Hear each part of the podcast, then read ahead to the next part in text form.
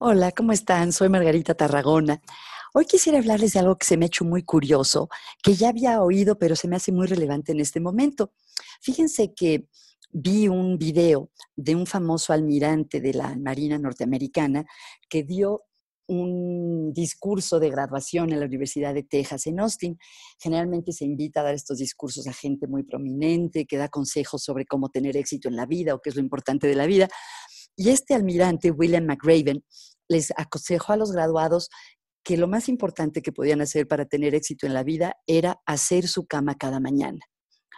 Y contó cómo en el entrenamiento en la Marina norteamericana, lo primero que les enseñaban era cómo hacer su cama súper bien hecha y que había una revisión todas las mañanas para ver que hubieran hecho la cama. Y que esto no es una tontería, porque es empezar el día con un pequeño logro, con una sensación pequeña de competencia, una rutina que se va adquiriendo y pone orden en nuestro entorno.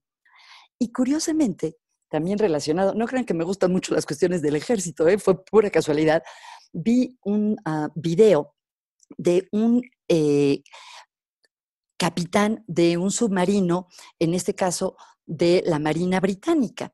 Él se llama Ryan Ramsey. Y él dice, bueno, para los que les está costando trabajo pensar en estar encerrados en un lugar pequeño durante muchos días, pues yo que era capitán de submarino les puedo compartir mi experiencia y qué es lo que sirve para no volverse locos cuando estamos confinados. Y él dice que lo primero es tener rutinas y lo segundo es limpiar y mantener el espacio limpio.